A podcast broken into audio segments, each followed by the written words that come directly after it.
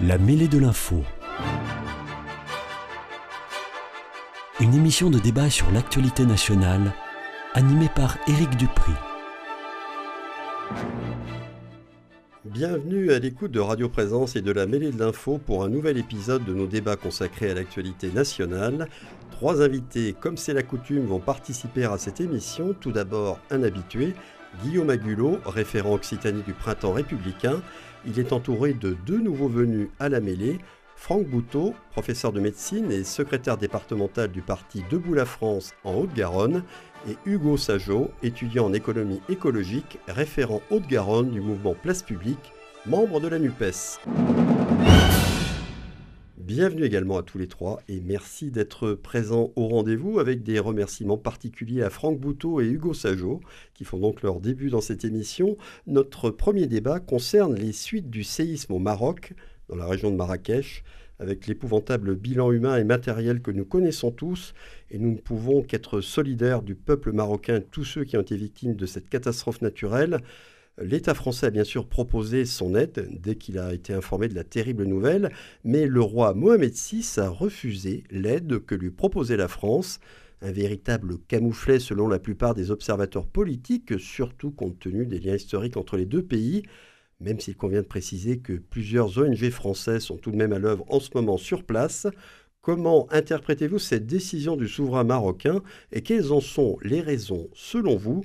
Je donne d'abord la parole à Guillaume Agulot. Oui, bonsoir merci hein, pour votre invitation. D'abord, évidemment, mes premiers mots, mais je pense que ça sera quelque chose de partagé ici autour de cette table, évidemment, sont pour euh, le peuple marocain et ses souffrances absolument euh, terribles, épouvantables, déjà plusieurs jours après, après ce sinistre, avec les, les, efforts désespérés des sauveteurs pour essayer de retrouver des, des, vies, de sauver des vies sous ces décombres. On a vu euh, effectivement toute une région, la région de Marrakech, qui s'est littéralement effondrée, un château de cartes. Hein, L'expression a été utilisée à plusieurs reprises et je crois qu'elle est euh, véritablement bien, euh, utilisée à, ce moment-là. Euh, que penser de la décision du roi Mohamed VI de refuser l'aide Est-ce qu'il a refusé Ça, c'est déjà la vraie question, c'est qu'il va falloir se poser parce que est-ce qu'il a décidé? De refuser Je pense qu'on est surtout face à un silence qui a duré plusieurs jours du, souverain.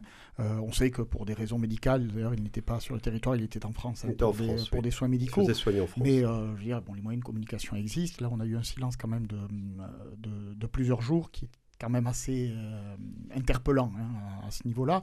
Et puis, euh, vous avez raison de signaler hein, que l'aide euh, provenant de France, pas l'aide française, mais l'aide provenant de France est déjà à l'œuvre parce que des ONG étaient déjà impliquées, implantées et appliquées à faire leur travail parce que le Maroc est un pays où les besoins sont nombreux. et là, d'un seul coup, on a cette catastrophe-là partout dans le monde, quand il y a une catastrophe, euh, les secours se proposent, les secours affluent, et même tous les pays du monde acceptent euh, facilement parce que les urgences sont telles, telles bien sûr. que effectivement on va pas faire la fine bouche. Et là d'un seul coup effectivement on a cette décision là. Il n'y a pas qu'à la France hein, euh, non, non, non. qui a pas eu de réponse. Hein, il faut aussi le, le dire. C'est vrai qu'avec la France il y a des liens un peu particuliers, mais par exemple l'Allemagne n'a pas reçu de réponse alors qu'elle avait proposé également une aide conséquente. Euh, d'autres pays européens n'ont pas reçu de réponse. L'Union européenne en tant que telle n'a pas reçu de réponse, etc., euh, etc. Donc là, euh, je crois qu'au-delà de s'enfermer, de s'enferrer dans une polémique franco-marocaine ou maroco-française, comme on voudra, je crois qu'il faut aussi réfléchir à ce mode de fonctionnement aujourd'hui qui est devenu l'État marocain, où ne pas oublier hein, quand même qu'on est dans une situation euh, où après plusieurs premières années qui se sont plutôt bien passées, on va dire, dans le lien entre le chef de l'État euh, marocain Mohamed VI et le peuple marocain, euh, les zones d'ombre quand même ont commencé à se multiplier depuis plusieurs années, ça c'est euh, purement en interne, et concrètement sur le terrain ça se traduit. On sait que la corruption dans ce pays est, très très très loin d'être réglée, euh, qu'il y a une camarilla qui s'enrichit d'une manière absolument éhontée aujourd'hui sur, sur ce territoire, qui accapare, et ben ça se traduit très concrètement. Il y a un retard absolu dans les infrastructures de soutien depuis des décennies dans ce pays, euh, qui fait que, bah, par exemple, y a, euh, sur la zone, il y avait deux hôpitaux. Euh, alors, est-ce qu'il y en aurait eu plus Est-ce qu'ils auraient résisté? J'en sais rien. toujours est-il qu'on n'a pas, pas, à se poser la question parce qu'il n'y en avait pas des, hôpitaux. on parle aussi des infrastructures de transport, on parle des infrastructures totalement absentes d'eau, d'assainissement, etc., qui sont tellement cruciales, on le sait, dans les premiers jours qui suivent de telles catastrophes pour éviter des maladies, le choléra, qui ressurgissent tellement rapidement. Bon, donc, donc, je crois que le problème, il est beaucoup plus large que, que ça. Pour autant, le silence vis-à-vis de la France, il est quand même aussi étonnant, si ce n'est inquiétant. Et on sait que depuis plusieurs années, on est dans une situation diplomatique entre la France et le Maroc qui est extrêmement compliquée. L'utilisation par les autorités marocaines d'un logiciel espion, Pegasus, euh, acheté aux, Israéliens pour euh, espionner des lignes téléphoniques, des, lignes téléphoniques euh, des ministres, le président de la République lui-même. Bon, je pense que tout ça n'a pas forcément facilité les, les échanges la rupture n'est pas là. Hein. Encore une fois, je l'ai dit tout à l'heure, Mohamed VI se, faisait euh, soigner en France. la, rupture n'est pas totale. Il trouve quand même quelques bons côtés de notre pays quand il le fait. On, est bien d'accord. Ceci dit, le, problème, c'est que dans ces, cette, euh, ces attitudes d'égo surdimensionné, euh, il y a des personnes, encore une fois, qui sont sous les décombres. Et malheureusement, on aurait pu penser, on aurait pu espérer que la situation aurait été telle qu'elle aurait permis de dépasser cette situation-là. Ce n'est pas le cas. C'est terrible. C'est terrible parce qu'on sait que ça se traduit en vie humaine, très très concrètement. Alors que des équipes euh, d'urgence étaient prêtes à partir. Bah, d'autant plus la France a un vrai savoir-faire euh, à chaque fois dans ce genre de situation, avec nos brigades cynophiles, avec notre médecine d'urgence. Et que se priver de ça, c'est tout de même effectivement très étonnant. C'est extrêmement étonnant. Et je pense qu'il y aura possiblement un autre séisme euh, un petit peu plus tard dans la société marocaine par rapport à ça. D'autant plus qu'il y a beaucoup de franco-marocains chez nous qui sont concernés, qui ont de la famille là-bas qui a été touchée, ou des amis. Euh, Franck Bouteau, après cette première intervention de Guillaume Magulot, vous, quelle est votre réaction et qu'est-ce que vous pensez de l'attitude de Mohamed VI qui refuse l'aide française après le séisme? Bien, bien, tout d'abord, merci beaucoup de m'avoir invité. Euh, encore une fois, c'est assez rare euh, d'avoir un représentant de Debout la France invité dans des débats, Mais vous êtes le soit. Et euh, je, vous adresse tous mes remerciements. Alors, cette histoire est effectivement très triste parce que un séisme de cette amplitude, évidemment, c'est quelque chose de dramatique, mais dans la région particulière où il s'est produit, euh, je connais très bien le Maroc, j'y suis allé à de multiples reprises, j'ai même été dans cette région-là. C'est une région très montagneuse avec euh, très peu d'accès. Il y a énormément de villages qui ne sont reliés à rien du tout, euh, ni, par, ni par route, ni par, bien sûr, voie ferrée ou quoi que ce soit. Et les, habitations dans, ces contrées sont, faites de terre. Et il suffit presque de donner un coup de pied dans, dans le mur pour qu'il s'effondre. Donc, évidemment, il y avait tout ce qu'il fallait pour que ce soit une catastrophe. Alors, c'est pas la première fois, malheureusement, pour le, pour, euh, donc pour ce pays, puisque j'étais assez jeune, mais il y a eu un, séisme à Agadir absolument monstrueux en, 1960 qui avait fait 12 000 morts, encore qu'on n'était pas capable à l'époque de, compter, de chiffrer. Et du coup, d'ailleurs, la ville a été reconstruite plus loin et il, n'est resté que des décombres. C'est une, une, zone à, à fort risque. Euh, cela dit, bon, euh, le débat aujourd'hui, la question aujourd'hui, c'est effectivement autour, euh, autour de l'attitude de, Mohamed V. Bon, là, Le Mohamed VI, pardon. Le, le, le, Maroc, contrairement à ce que certains prétendent, est un pays riche.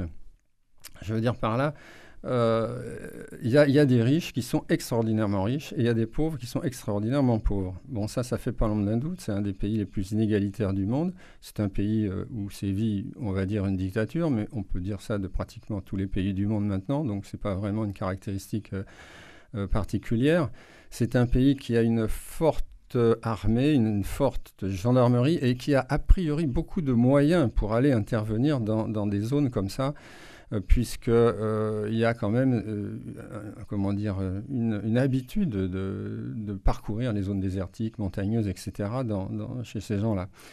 je pense que quelque part, le roi du Maroc a considéré qu'il était capable, lui, de, gérer la situation.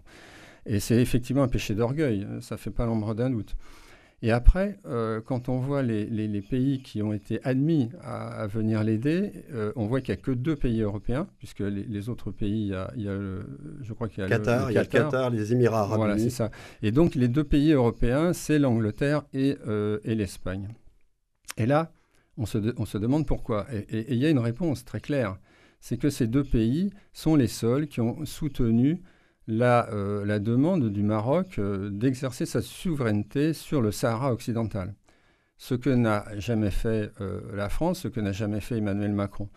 Et je dirais qu'à partir du moment où il considère, lui, vu de son côté, qu'il y a une forme de trahison de la part de la France, de son président et de ses institutions, c'est pas tout à fait un hasard si la France ne fait pas partie des pays qui ont, qui ont été admis, même si je suis tout à fait d'accord avec ce qui a été dit, à savoir que c'est quand même dramatique de se, de se couper, de, se priver de, effectivement d'un concours qui, euh, effectivement, aurait été certainement utile, parce qu'en France, on a certainement les moyens d'aller dans ces zones reculées.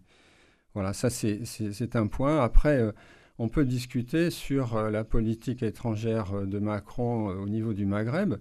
Et on voit bien que depuis son élection, Macron cherche par tous les moyens à développer des rapports le plus étroits possible avec un pays qui est l'Algérie, et que l'Algérie, évidemment, est en conflit ouvert. D'ailleurs, il y a eu même des, des échauffourées armées avec le Maroc sur la, euh, sur euh, le sujet du, Sahara occidental. Alors, pourquoi Macron veut-il absolument nouer des liens avec un pays qui, pour l'instant, est un pays qui n'est pas du tout un pays ami de la France. Euh, le, président, les présidents qui sont succédés n'ont cessé de critiquer la France. Le peuple algérien ne cesse de critiquer la France, on le voit très bien parmi les Algériens qui sont en France. Et on ne peut pas dire que ça soit tout à fait pareil avec le Maroc, parce que le Maroc, il y a quand même énormément de Français euh, qui sont allés là-bas, à Essaouira, Tanger ou ailleurs, Marrakech, pour y passer tranquillement euh, leur retraite. Et jusqu'à preuve du contraire, ça se passe bien. Et il y a des dizaines et des centaines de milliers de Français qui vont en, vacances là-bas et ça se passe très bien, ils reviennent très contents. Et effectivement, les Marocains, de base, on va dire, ils ne sont pas du tout anti-français, je peux en témoigner. Et par contre, euh, l'Algérien de base, il est anti-français, lui. Je crois qu'on ne peut pas le nier. Alors, pourquoi, pourquoi cette politique discriminante vis-à-vis du Maroc Ça, moi, je pose la question. Il doit y avoir des réponses, mais je ne, les ai pas. Mais c'est quand même un élément majeur de réponse à la question que vous avez posée. Oui, alors il est vrai qu'en général, lorsque la France se rapproche de l'Algérie, les liens se distendent avec le Maroc, et inversement, si on se rapproche du Maroc, les liens se distendent avec l'Algérie. Bon, alors, euh, Hugo euh, Sajo, vous, qu'est-ce que vous répondez à la question que j'ai posée? Quelles sont, selon vous, les raisons qui ont motivé cette décision du souverain marocain de refuser l'aide de la France? Tout d'abord, merci pour l'invitation également. vous êtes le bienvenu aussi. Euh, et, j'ai évidemment une pensée euh, pour euh, toutes les familles des victimes, pour le peuple marocain et également pour les binationaux qui en France ont sûrement perdu aussi des, membres de leur famille. Une fois dit cela, je ne crois pas que le roi du Maroc ait très officiellement refusé l'aide française. C'est pas le message, du moins moi, que j'ai que j'ai identifié. Euh, et puis, je pense qu'il faut aussi euh, balayer devant notre porte. Le, président de la République euh, n'entretient pas les meilleures relations possibles. Alors effectivement, il a été dit que ça fait un certain nombre d'années que les, les, relations avec le Maroc sont assez tendues. Le premier interlocuteur qui s'est exprimé a parlé de l'affaire Pegasus, qui n'a pas forcément amélioré les, les nos positions, relations nos relations. Il y a eu l'affaire des visas aussi, Hein, cette réduction de 50% des visas qui n'a pas forcément été euh, pour les ressortissants marocains. Pour les ressortissants marocains, effectivement. Et le sujet du, euh, du Sahara occidental. Après, c'est une affaire de diplomatie euh, humanitaire. ils n'ont pas refusé, ils ont accepté les aides les plus proches des pays voisins, des pays où il y avait des relations plus saines, plus proches. Et donc, je crois que ça, ça va se faire. mon point de vue est que l'aide française finira par aboutir. Déjà, on peut noter que euh, les ONG françaises sont présentes. Euh, je pense par exemple au Secours populaire français, euh, l'association dans laquelle je suis à la fois bénévole et élu. Nous avons débloqué 150 000 euros. nous avons déjà des équipes sur place. Nous sommes parfaitement accueillis là-bas. Pourtant, nous sommes le Secours populaire français. Hein. ce qui veut dire ce que ça veut dire. On n'est pas mal accueillis là-bas. Par ailleurs, je crois que dans toute situation de catastrophe naturelle, il y a une sélection à faire, il y a une hiérarchie des aides à mettre en place. Et la France, étant donné les relations actuelles, euh, n'est pas euh, priorisée, simplement. C'est tout ce que ce que je pourrais dire. J'ajouterais aussi que si nous n'arrivons pas par le canal franco-marocain à apporter des aides, il nous, reste le canal européen. Il faut dire que l'Europe, les pays européens ont déjà fait la proposition au Maroc d'apporter des aides.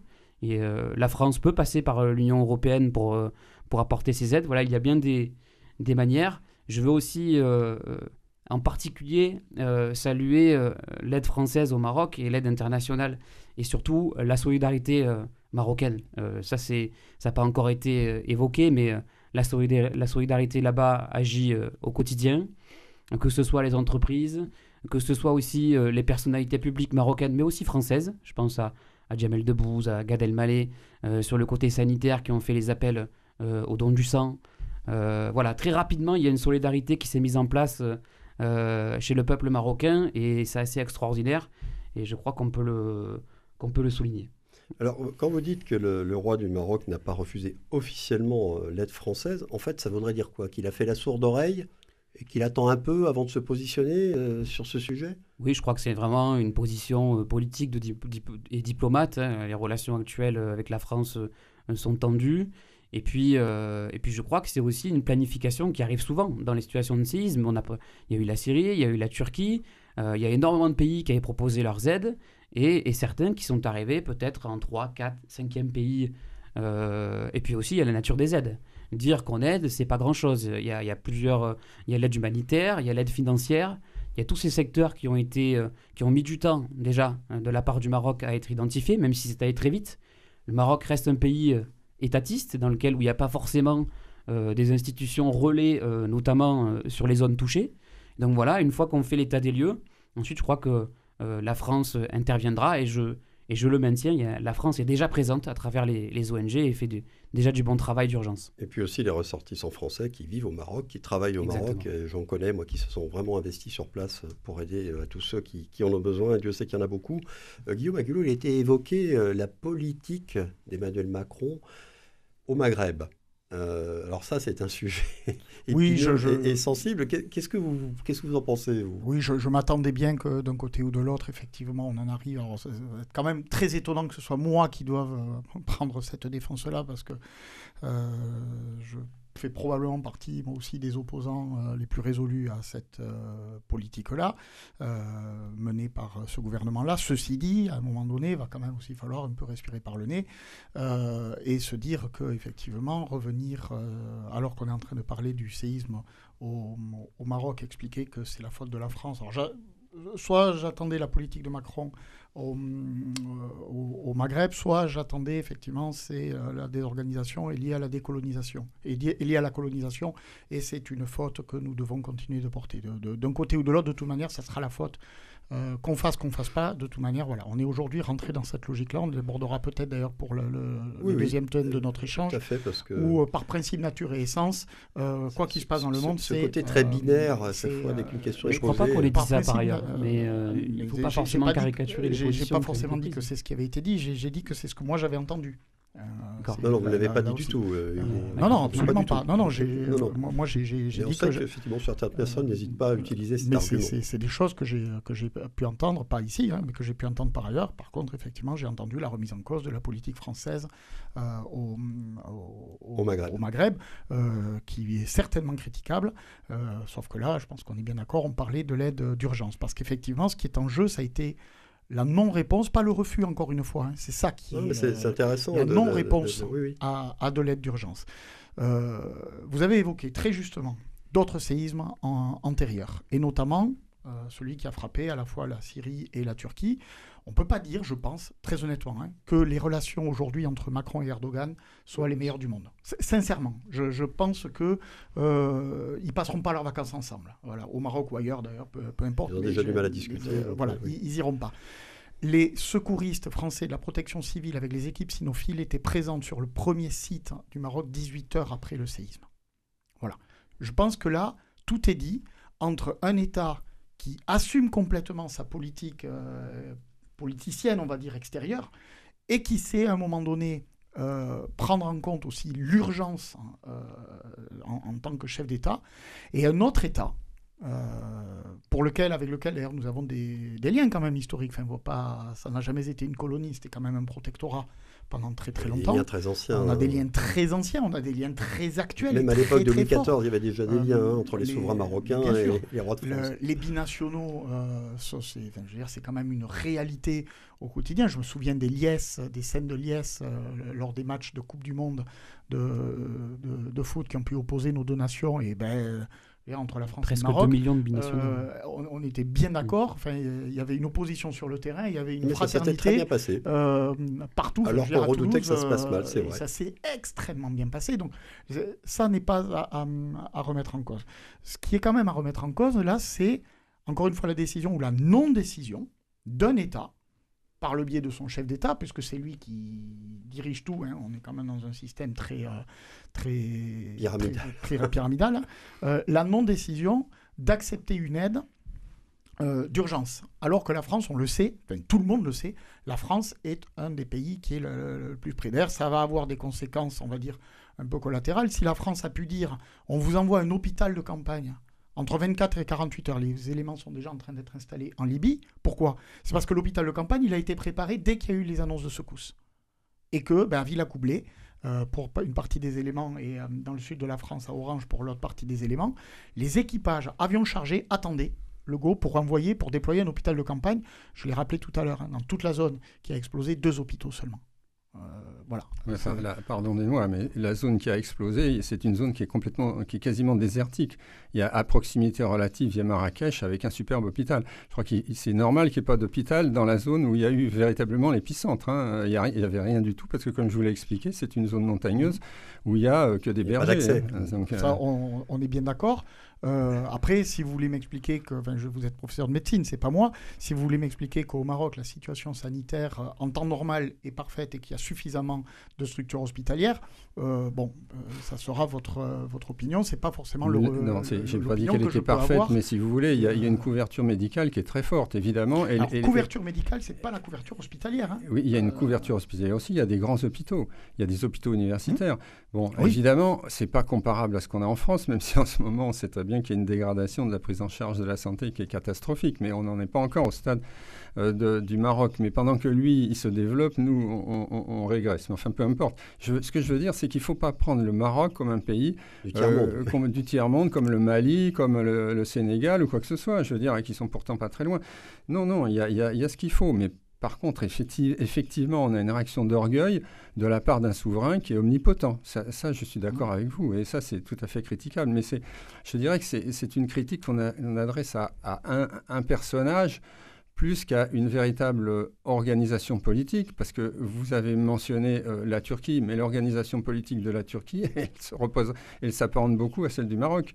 Je veux dire, oui. Hein, bon. Et donc, finalement, c'est Erdogan qui est plus intelligent que, que, le roi du Maroc, en gros. Quoi. Je veux dire, c'est plutôt des, pour moi, j'en fais plutôt un problème de personne plutôt qu'un problème de structure. On, est, on est bien d'accord. Erdogan, Erdogan a été pragmatique. Intelligent, je ne sais pas. Pragmatique, certainement. Euh, mais en, tout cas, ce qui est, ce qui est une certitude euh, là-dessus, c'est que euh, c'est pas simplement une, une question, c'est une question d'ego et ça se traduit par des vies voilà, voilà c'est, je veux dire, il faut aussi à un moment donné se poser cette question-là. Je suis d'accord, hein, on est en train là de parler que de l'aide d'urgence, mais c'est. Bah, c'est l'urgence, c'est, nous sommes dans une situation d'urgence. On est sur une situation qui va nécessaiter pendant des années de l'aide et du soutien, et je ne doute pas une seule seconde que par des biais officiels, moins officiels, officieux, européens, etc., l'aide française sera non seulement accueillie, bien accueillie, souhaitée, elle sera même demandée. Je n'en doute pas une seule seconde. Euh, simplement, il y aura, je pense, cette tâche-là. Alors, elle, vexe un petit peu peut-être euh, certaines autorités françaises, mais ça, c'est pas très très grave. Je pense surtout, moi, c'est ce que je disais tout, à l'heure, hein, qu'elle risque d'avoir des conséquences, franchement, au niveau du peuple marocain, lorsqu'il y aura la, prise de conscience. Euh, le bilan qui est annoncé aujourd'hui. Oui. Il va s'aggraver, voilà. on peut le craindre malheureusement, dans, dans de grandes proportions. Voilà. Et en tout cas, lui, le peuple marocain attend l'aide française, c'est certain. Euh, ça a été évoqué un tout petit peu, là on a parlé de, des pays africains voisins du Maroc. Bah, vous savez tous qu'il y a eu des brouilles récentes avec les, États d'Afrique subsaharienne.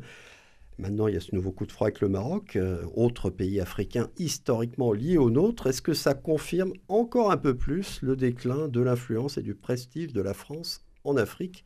De la confiance qu'on a en notre pays Mais je vais poser tout de suite la question à, Hugo Sajot. Euh, je crois que la diplomatie, c'est extrêmement compliqué. Euh, par ailleurs, le président de la République, c'est vrai que les dernières sorties qu'il a eues euh, en Afrique euh, n'ont pas forcément été euh, appréciés par une certaine partie de la population africaine. Il faut aussi noter qu'il y a un sentiment anti-français qui est, est développé là-bas, pas seulement par les populations africaines. Moi, je pense à la Russie, à la Chine, au groupe Wagner aussi, qui travaille activement à, ternir l'image de la France. Et, donc, ces, relations diplomatiques euh, doivent se faire dans la coopération, doivent se faire euh, un peu plus avec la participation euh, des habitants, je crois.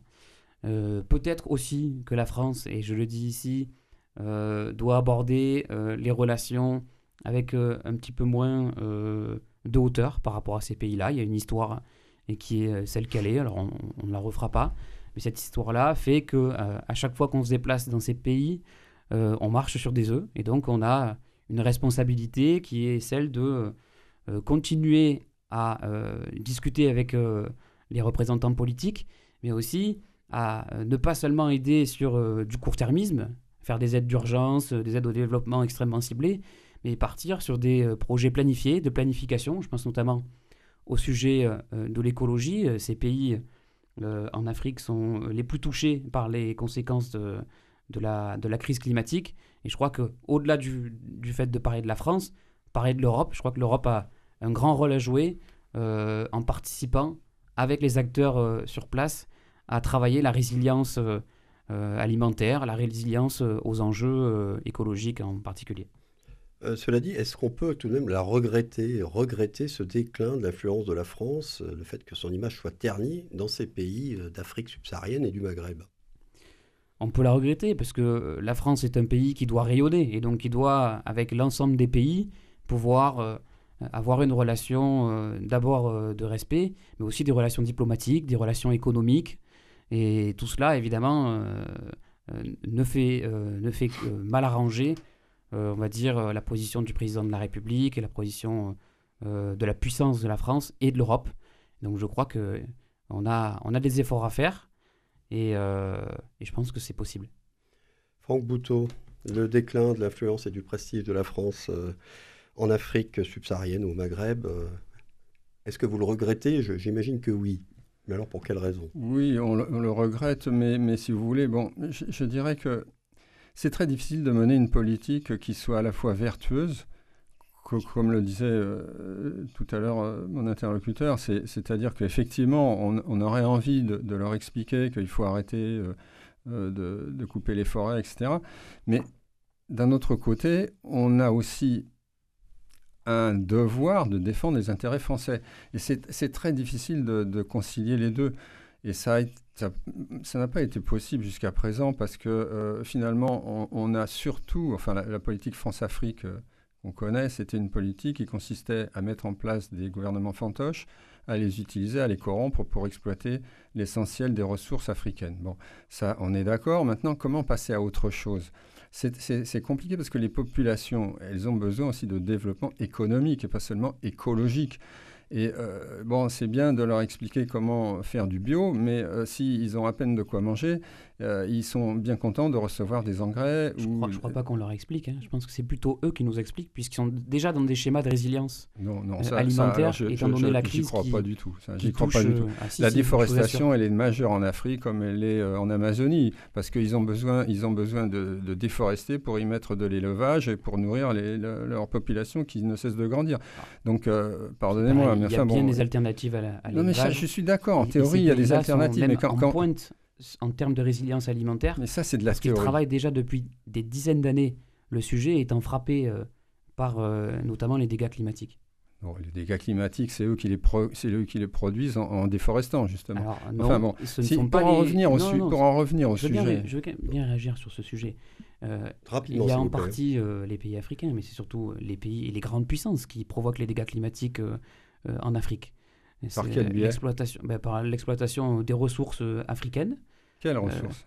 Les ressources en eau, les ressources il y a énormément de ressources qui sont concernées. Je ne vois pas des pays qui vont prendre l'eau en Afrique pour l'exporter ailleurs. Si vous, vous, vous, vous connaissez le, la Chine-Afrique, la, la, Russie s'implante euh, oui, enfin, ceux qui, il y a quand même un s'implanter africain qui, qui, est lié au fait qu'on vient piller les ressources, leurs ressources. Non, mais ça, je suis d'accord. On vient au nom du capitalisme, au nom du profit. Quand, quand, sera, quand on sera plus là, il y aura peut-être la Russie, il y aura peut-être la Chine, il y aura surtout les États-Unis. Parce que, croyez-moi, ils sont très actifs. Donc, ce que je veux dire, c'est que c'est très compliqué d'arriver à. D'ailleurs, on le voit avec notre débat. On, peut être vertueux, mais quand on est vertueux, eh bien, il, il n'y aura aucun intérêt pour la France. D'accord? Donc, euh, à ce moment-là, on va s'en aller et ça sera d'autres qui, viendront à notre place. Et vous croyez qu'ils vont être plus vertueux que nous? Ça, ça m'étonnerait. Donc voilà où on en est. Moi, je n'ai pas de solution. Mais ce que je veux dire, c'est que pour l'instant, euh, c'est une espèce de, cul-de-sac, euh, la politique africaine. Et pour l'instant, je ne vois pas trop comment on peut s'en sortir. Guillaume Agulot, mais est-ce qu'on l'a bien menée, cette politique africaine? Pour en arriver au résultat. Euh, Encore faudrait-il que nous ayons une politique africaine. Oui. Euh, voilà, on parle quand même là d'un continent, c'est un petit peu compliqué. ça ne veut rien dire l'Afrique parce qu'il y a des euh, Afriques, on est d'accord. Mais, euh, mais même sur des territoires sur lesquels la France a eu des, c'est de cela temps de présence et d'impact fort et important effectivement. Même là, on a du mal à avoir de la cohérence. On l'évoquait d'ailleurs en début de notre débat hein, sur le, par rapport au Maghreb, les différences de fonctionnement entre le Maroc et l'Algérie qui sont des pays mitoyens. Euh. Et puis on a la zone aujourd'hui subsaharienne, euh, qui est aujourd'hui, euh, qui a pendant longtemps été, où la, France a été pendant très longtemps présente pour un enjeu, pour des questions, on va dire d'ordre économique, et qui ces dernières années y est resté, s'y est réorganisé essentiellement pour des questions d'ordre sécuritaire. Ça, a été des opérations militaires plus ou moins bien menées, plus ou moins réussies, avec des résultats plus ou moins euh, conséquents. Euh, ce qui est sûr, c'est que depuis que nous euh, réduisons la voilure aujourd'hui de cette politique-là dans les pays subsahariens, tous les voyants sont en train de repasser à l'orange si ce n'est au rouge, parce qu'il y a une reconstitution, effectivement. Si vous ne mettez pas la pression sur un territoire, eh bien, ce, territoire ou ce qui se développe sur ce territoire est en train de se déployer ailleurs. Et actuellement, c'est, ça remonte vers l'Europe. Ça, on le sait. Que faire? Ça, c'est la vraie question. Mais peut-être que déjà la vraie question serait de se dire que peut-être que la question euh, de la politique euh, en Afrique, il faudrait qu'elle arrête d'être une question franco-française ou franco-africaine et qu'on effectivement qu'on commence à raisonner aussi sur des questions à l'échelle européenne. Parce que tout ce dont nous évoquons là, que ce soit les menaces terroristes aujourd'hui qui, sont euh, qui, qui, sont en train de se reconstituer, mais aussi les enjeux directs, en premier lieu la crise migratoire, euh, Bien sûr, c'est la première. Des mots, évidemment, mm. ça ne concerne pas la, France ou ça ne concerne pas que la France. C'est un enjeu européen. Et tant qu'on n'aura pas les éléments d'une réponse coordonnée, réellement européenne, qui soit autre chose que Frontex, qui soit autre chose que seulement Frontex, euh, on pourra en discuter tant qu'on voudra, autant qu'on voudra. Euh, ça ne réglera rien. Et si ça règle rien, ben, ça ne fait qu'empirer. Nous allons clore ce premier débat en souhaitant une nouvelle fois avant tout que les victimes du séisme au Maroc puissent le plus rapidement possible retrouver un toit et des conditions de vie décentes, y compris avec l'aide de la France. On se retrouve dans une vingtaine de secondes pour un deuxième débat, après la petite virgule musicale habituelle. Restez bien à l'écoute de Radio Présence, à tout de suite.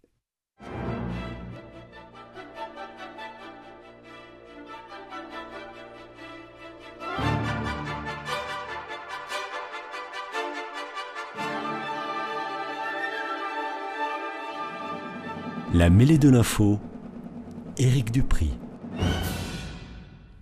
La suite est le second débat de cette mêlée de l'info, toujours avec mes trois invités, Guillaume Agulot, Franck Bouteau et Hugo Sajot. Le sujet dont je vous propose de débattre maintenant est plus strictement national, même s'il concerne un événement sportif mondial.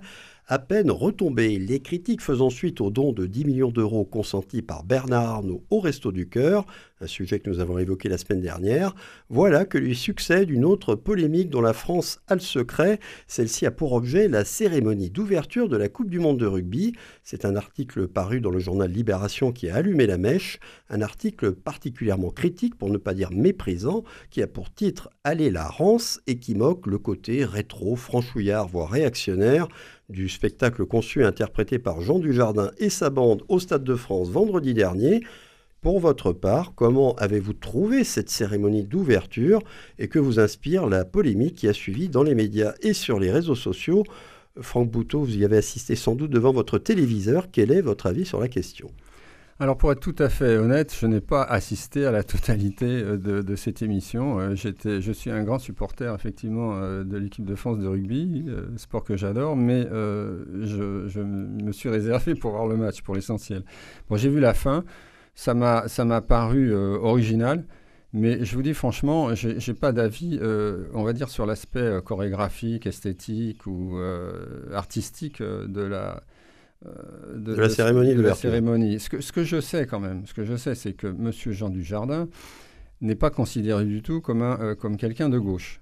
Euh, il est connu pour des idées qui sont soi-disant plutôt de droite. Et c'est un cas à part dans le paysage médiatique français, puisque vous savez que euh, au niveau des journalistes, 95% des journalistes sont de gauche, et au niveau des, artistes, on va dire, c'est à peu près pareil. Donc euh, forcément, quand il y a quelqu'un qui n'est pas tout à fait de gauche, forcément, il, prend des risques. Après, je ne suis pas sûr que sa prestation était si formidable que ça, hein je le dis franchement. Et effectivement, le fait de cibler sur l'aspect un peu, comment dire, franchouillard, était peut-être has-been. Euh, évidemment, c'était pas du rap. Bon, euh, c'était pas de la techno. C'était pas. Il y avait peut-être euh, un petit message à adresser à une population qui se sent un petit peu déshéritée ou en déshérence, on va dire, par rapport aux médias, par rapport aux prestations télévisuelles des uns et des autres. Voilà, mais honnêtement, je ne vais pas, je vais pas épiloguer là-dessus parce que, encore une fois, j'en ai vu très très peu. Alors, on va passer la parole maintenant à Hugo euh, Sajot. Est-ce que vous avez assisté à cette cérémonie d'ouverture? Est-ce que vous avez pu en voir des extraits ensuite pour vous faire votre idée? Et qu'est-ce que vous pensez de cette polémique? J'ai assisté à, une partie de la cérémonie d'ouverture. C'est vrai qu'esthétiquement, ce n'était pas, pas extraordinaire. Euh, bon, je ne rejoindrai pas l'interlocuteur précédent pour dire que 95% des journalistes sont de gauche. Hein. Je pense qu'on n'en serait pas là à gauche si il y en avait autant. À une époque, il y avait un chiffre qui était paru de 80%. Bon, alors maintenant, ça dépend où on met le curseur entre gauche et droite, centre et compagnie. Euh, effectivement, sur cette cérémonie euh, d'ouverture, elle était assez caricaturale de mon point de vue. Euh, je crois que la France est, est, bien plus profonde que cela. Je crois que la France, elle est bien plus diverse que, que ce qui a été résumé à ce moment-là. Je crois que d'ailleurs que le, rugby français aurait, été, aurait pu être célébré autrement que par de telles euh, caricatures. Après, je crois que c'est très symbolique, cette, cette cérémonie d'ouverture, même si dans le monde entier, elle a été euh, visionnée quand même. Et que euh, ce que je retiens, c'est qu'il y a eu la victoire à la fin du match. Oui, ça, c'est sûr, c'est l'essentiel, en tout cas du point de vue sportif. Tout de même, une chose, ce, titre de l'article de, de, Libération, Aller la rance, vous ne trouvez pas que ce mot, quand même, est un petit peu dérangeant? Même s'agissant d'un bon d'un spectacle. Alors oui, ça se passait plutôt dans les années 30, 40. Euh, on voyait euh, la France euh, soi-disant fantasmée telle qu'elle aurait été à l'époque. C'était la vieille France. Vous, voyez ça aussi comme ça, mais oui. ça vous dérange pas le terme? Bah, Le terme peut faire polémique. Après, je crois que Libération a toujours eu des unes assez chocs, des, des, titres qui font polémique, qui font débat. Après, voilà, j'ai pas vraiment d'avis sur le, le, terme en particulier. Cette cérémonie était, comme j'ai dit, euh, assez caricatural. Euh, c'était la représentation de la vieille France, en tout cas pas celle dans laquelle je me reconnais forcément. Mais euh, encore une fois, c'est un sujet parfaitement polémique et, qui ne m'intéresse pas forcément. Alors Guillaume Agulot, est-ce que le sujet vous intéresse, vous, et qu'est-ce que vous pensez de ce titre, Aller la Rance? Alors oui, moi le sujet euh, m'intéresse pas parce que j'aurais adoré cette cérémonie d'ouverture, mais pour ce que ça signifie en réalité derrière. D'abord, vous, avez, vous l'avez rappelé en introduction là, de ce débat, euh, de, cette partie, euh, on est bien sur un article et pas sur une tribune. Un article, c'est pas une une non plus. Euh, on est sur un article, c'est-à-dire que c'est la rédaction de Libération qui nous explique que son analyse, c'est que ça envoie une image rance. Ça, c'est le, le, premier point. Ça nous a envoyé des images, alors qu'on peut appeler caricatures, mais mes amis anglais et australiens, ils m'ont dit c'est so cliché. Parce que pour eux, effectivement, c'est ça le mm. terme qu'ils utilisent. Hein. Et c'est ça peut-être aussi qu'on oublie, c'est que c'était pas une cérémonie qui s'adressait aux Français. C'était une cérémonie qui s'adressait au, monde, entier. Et si on veut s'adresser au monde entier, qu'est-ce qu'on fait? Eh bien, on communique aussi sur la vision euh, de, euh, de ce que les, euh, les étrangers aussi peuvent avoir de la, France, parce que c'est c'est-à-dire le béret et la baguette. On les a vus, le béret et la baguette. On, choisir aussi d'autres symboles. Mais, il y avait peut-être du second degré que les gens n'ont pas voulu voir aussi. Hein, et puis on a vu des figures qui sont connues à l'international, des chefs cuisiniers. Yann Arthus Bertrand, des mannequins, la mode qui a été mise à l'honneur, c'est-à-dire ce qui est dans l'imaginaire collectif, on va dire international, la représentation ou la représentativité de la France. Bon, pour Libé, c'est Rance. Et en fait, euh, cette représentation, cette représentativité, elle nous a montré quoi? Elle nous a montré une France populaire. Datée, certes, mais elle nous a montré une France populaire. Moi, j'ai vu plutôt que des grands bourgeois, j'ai vu des ouvriers, j'ai vu des euh, travailleurs, c'est-à-dire j'ai vu un peuple probablement fantasmé, probablement imaginé, mais en tout cas, j'ai vu une France populaire.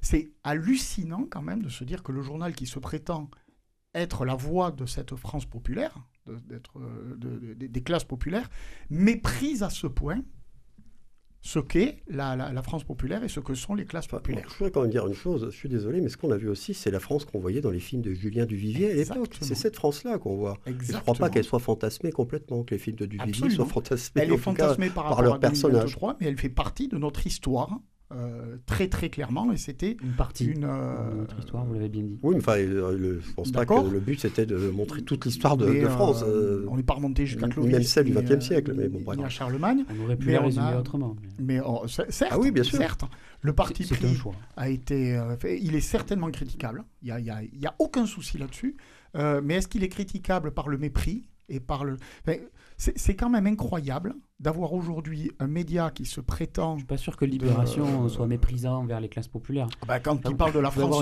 alors que c'est la... mais de là à dire que euh, c'est assez osé. Euh, quand il euh, titre, ils choisissent de titrer. Je veux dire, on est un peu quand même au-delà du clin d'œil ou de la ou du bon mot.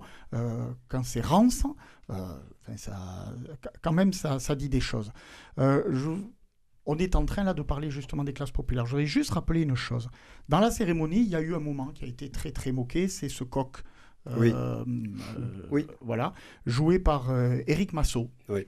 Alors Éric Massot, c'est quelqu'un que je connais en plus, qui est un acteur de théâtre et qui, avec Manu Joucla maintenant, ils sont beaucoup en, en binôme, a fait partie de l'équipe des Nous c'est nous.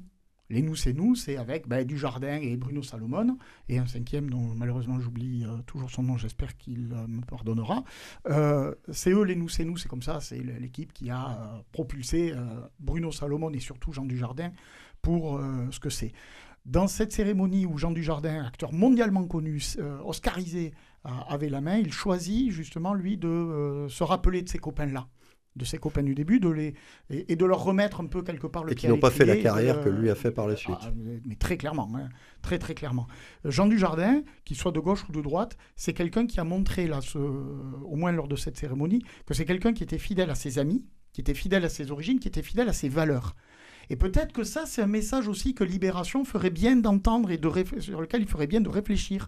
Parce que c'est intéressant aussi, quand on se prétend être la vision de la gauche, de se dire qu'on est peut-être aussi les dépositaires, auquel cas, qu'on est les dépositaires euh, de valeurs, de principes, et que euh, balancer toutes ces valeurs et tous ces principes euh, par un titre en les, en, les, traitant de rance, moi, ça me paraît quand même assez hallucinant. Alors, j'ai peut-être une position un peu iconoclaste euh, sur la question. Je ne sais pas si je fais partie des 95% hors taxe de, euh, de journalistes ou d'artistes hein, qui seraient euh, de gauche, comme vous nous avez dit, parce que rapidement, on va arriver à 108, 114%. Et je pense qu'effectivement, on a aujourd'hui, que ce soit au JDD, euh, nouvellement reconstitué ou à CNews, une preuve absolue qu'effectivement l'emprise de gauche sur les médias est absolue. Hein. On est, euh, oui, enfin, on, est on reste dans, dans, la norme 85%. Moi, je veux bien discuter. Hein, je veux dire, bon, on sait très bien que l'énorme majorité des médias sont de gauche. Vous ne pouvez pas dire le contraire. Ben, D'accord, donc je ne pourrais pas dire. D'ailleurs, la preuve, c'est qu'ils s'insurgent quand par hasard, il y en a un qui n'est pas de gauche. Non, non, mais vous, le sait. Puisque je peux pas. que les gens sont tout à fait capables de se faire leur idée là-dessus. Voilà, je vous renvoie quand même sur un organigramme assez bien précis avec l'ensemble des, personnes qui, détiennent euh, les médias français. Et euh, voilà, cela prouve Les médias sont tenus par des milliardaires, mais les milliardaires sont tous de gauche. Ah d'accord. On a une nouvelle théorie. Oui, mais bien les milliardaires sont tous de gauche, c'est parfait. bien sûr, parce que c'est leur, bien sûr, c'est grâce à ça qu'ils restent milliardaires. D'accord, non, non, mais c'est très, bien, parfait. Je suis heureux d'être C'est très clair. Ce soir, en plus, c'est très très clair. Moi, je crois que cette obsession-là, en plus, à, à, fixer, à figer les, euh, les, les choses, d'un côté comme de l'autre, elle est, elle est hallucinante. Ça me rappelle aussi, tiens, toujours Libé, ils ont bien fait de ne pas être là ce soir, euh, qui, lors du match de la deuxième journée, de la troisième journée euh, sur l'Afrique du Sud, euh, regrettait dans ses colonnes qu'il n'y avait pas assez de joueurs noirs dans l'équipe. Dans C'est-à-dire que maintenant, ben voilà, pour Libé, c'est le journal du rugby. Hein, oui, voilà, maintenant, les joueurs, il faut, compter le nombre de noirs, le nombre de blancs dans une équipe. Il, faut, il va falloir le nuancer. Comme de l'autre côté, on se met à compter. c'est du racisme, hein, posons les mots très clairement, comme ben, de l'autre côté, on se met à compter les journalistes qui seraient ou ne seraient pas de, euh, de gauche ou de droite. Bon. Euh, moi, il y a ça que, que j'ai entendu, puis il y a autre chose aussi que j'ai entendu, et ça, je peux vous dire, euh, alors qu'on était sur une cérémonie, la Coupe du Monde de rugby, encore une fois, c'est ben, cet accueil qui a été fait au président de la République. Oui, alors ça, je voulais l'évoquer, effectivement, mais allez-y, parce que c'est quand même une question qui finalement a été vite passé euh, un peu à l'as, je trouve. En ça a été relevé. oui, je parle, là, on parle vraiment de ce qui se passe en France. Hein. Parce que ce qui ça a été relevé, puis bon, on est passé rapidement. Bah, il y a cette polémique là, justement, sur le... Euh, qui qui a pas été, qui a pas, passé à l'as. ah non, non, bien sûr, dans les autres pays, on est d'accord. qui ont qui ont suivi cette cérémonie, parce que là, quand même, on est sur quelque chose qui est, enfin, je veux dire, voilà, on ne sait plus du tout faire la part des choses, c'est-à-dire qu'il pourrait nous donner la recette du bretzel euh, ou nous parler de politique euh, internationale, ou de, etc., par principe, nature et essence. Je veux bien réagir quand même sur ce sujet-là. Bien sûr, j'allais vous donner la parole, donc allez-y, puisque vous l'avez Le fait que le, le président de la République était euh, sifflé, on ne peut pas s'en indigner non plus. Je crois qu'on est en démocratie.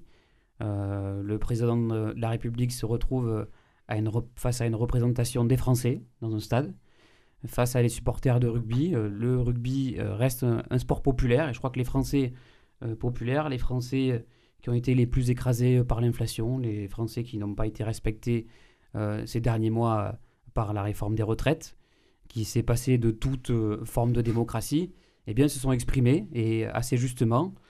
Et en démocratie, on ne peut pas s'indigner que lorsque le peuple se réunit dans un stade, malgré l'aspect fédérateur du rugby, eh bien, il y ait euh, une contestation politique.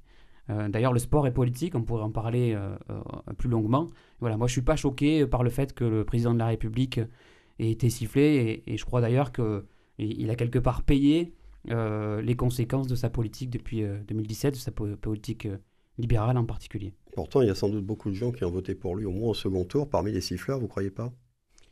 Quelle question ça pose ça À peine un an après sa réélection. ils n'ont pas forcément euh, voté euh, pour, euh, pour la retraite à 64 ans. Ah, ils, ont voté, ils, ont voté, en particulier contre le Rassemblement national, contre le péril du fascisme au pouvoir. Voilà pourquoi ils ont voté. Je crois que le vote Macron, c'est un vote par défaut et qu'on on ne peut pas résumer à une représentativité de l'électorat macroniste dans un stade le fait qu'il a été sifflé. Et puis d'ailleurs, au-delà des clivages politiques, pas grand monde euh, reconnaît aujourd'hui euh, le bienfait de la réforme des retraites parmi les Français. Franck Bouteau, vous les, les sifflez, la bronca au moment où Emmanuel Macron a pris la moi, parole. Je, reviens à ce qu'a dit M. Aguilot, qui, et je suis tout à fait d'accord avec lui, c'est qu'au jour d'aujourd'hui, non, non, je suis d'accord sur beaucoup de choses que vous avez dit hein, à propos de cette cérémonie. Et ça m'a donné envie d'ailleurs d'aller, d'aller la voir. Mais vous avez parlé de l'attitude d'un journal de gauche, un journal d'intellectuels de gauche, et si vous voulez, le fait de traiter euh, cette cérémonie de Rance prouve à quel point les intellectuels de gauche sont coupés du peuple au jour d'aujourd'hui. Et euh, c'est un, euh, le peuple n'a plus, n'a plus véritablement le moyen de s'exprimer. parce qu'avant, la gauche défendait le peuple.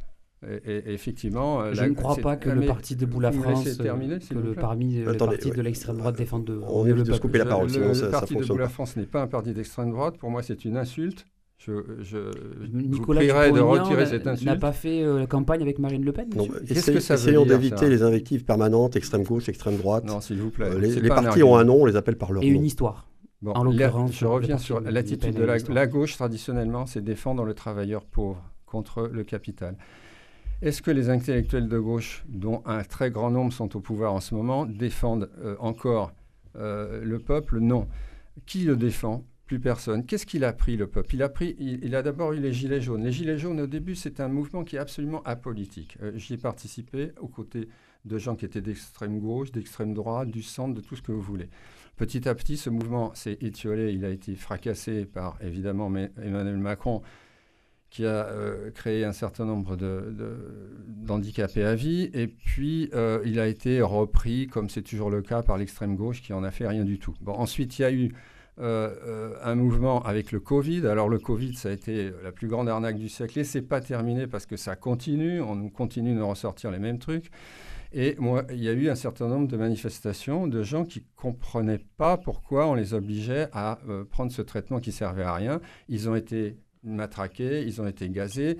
Euh, les, soignants ont été mis à la porte. Et tous ces gens-là ont conçu petit à petit une haine, une haine vis-à-vis du pouvoir. Et vous avez raison de le souligner, la cerise sur le gâteau, c'est les retraites. Alors là, les retraites, c'est fabuleux. Je veux dire, c'est une euh, réforme qui n'avait absolument aucune raison d'être mise sur le tapis, puisque de toute façon, le véritable problème des retraites, c'est le nombre de trimestres que vous devez avoir. Or, aujourd'hui, il faut travailler pendant 43 ans pour avoir sa retraite à taux plein.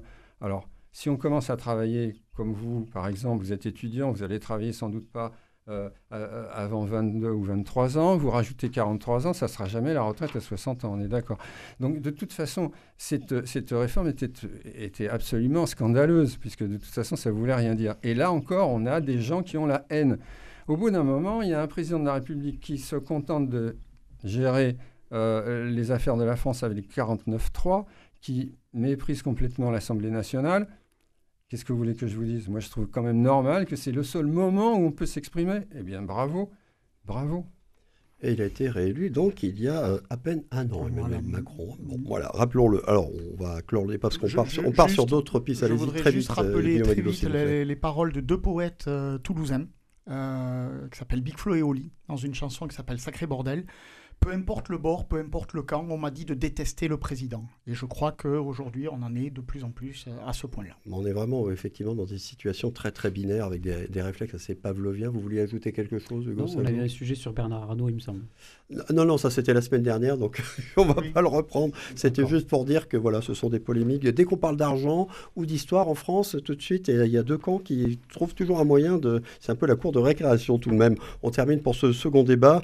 En attendant la prochaine polémique du même genre, maintenant, place au sport et allez le 15 de France. Il nous reste quelques minutes avant de conclure cette émission, assez pour vous permettre de partager avec nous vos coups de gueule ou vos coups de cœur du moment. Eh bien, on va écouter d'abord celui d'Hugo Sajo. Euh, c'est votre première dans l'émission. Vous avez droit à votre premier coup de gueule ou coup de cœur.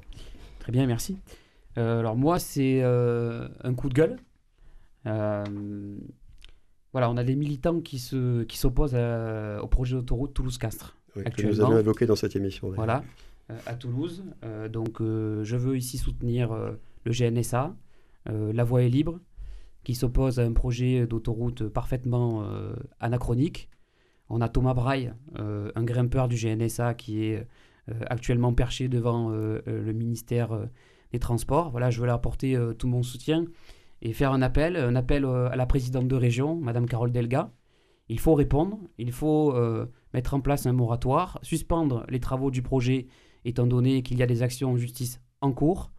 Et euh, pareil, interpeller euh, le, président, euh, le président de la République, mais aussi surtout le ministre des, Transports, et lui dire qu'il faut absolument recevoir, organiser un débat public avec les associations, la Voix est libre, le GNSA, sur ce sujet-là. Et ensuite, un, dernier mot, plébisciter les projets alternatifs parce qu'ils sont existants. Et je, dis à tous les, auditeurs d'aller voir le projet alternatif sur le, le site internet de la Voix est libre.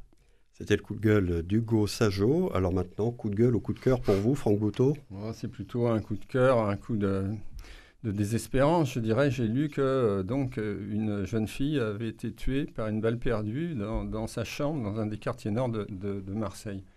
Alors c'est un élément qui passe inaperçu dans l'avalanche de, mauvaises nouvelles qu'on peut avoir, euh, le nombre de gens qui sont tués, le nombre de coups de feu, le nombre de coups de couteau, etc. Mais pour moi, c'est tout à fait emblématique parce qu'il me semble que c'est la première fois que quelqu'un dans sa chambre, dans son appartement, au troisième étage d'un immeuble, est tué par une balle perdue.